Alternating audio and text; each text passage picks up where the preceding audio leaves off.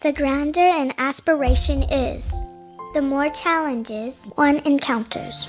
Xian Er says so. What is a key to success? Shifu gave Xian Er lots of guidance.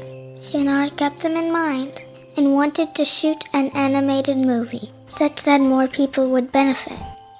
But Xian Er had no money, no equipment, no studio, and even no actors. He wanted to give up. Shifu told Xian Er to find ways to solve the problem. Xian Er then found Jiao Xiao Sui and borrowed a selfie stick. He started filming himself every day and put it on show.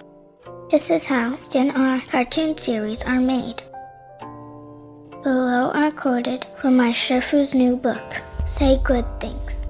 Master Xuecheng's insight in the path to speaking like a Buddha. The grander an aspiration is, the more challenges one encounters. The key to success lies in the choice to advance or retreat under difficult conditions.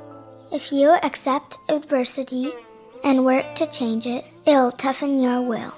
If you escape from and complain about it, it will destroy your will.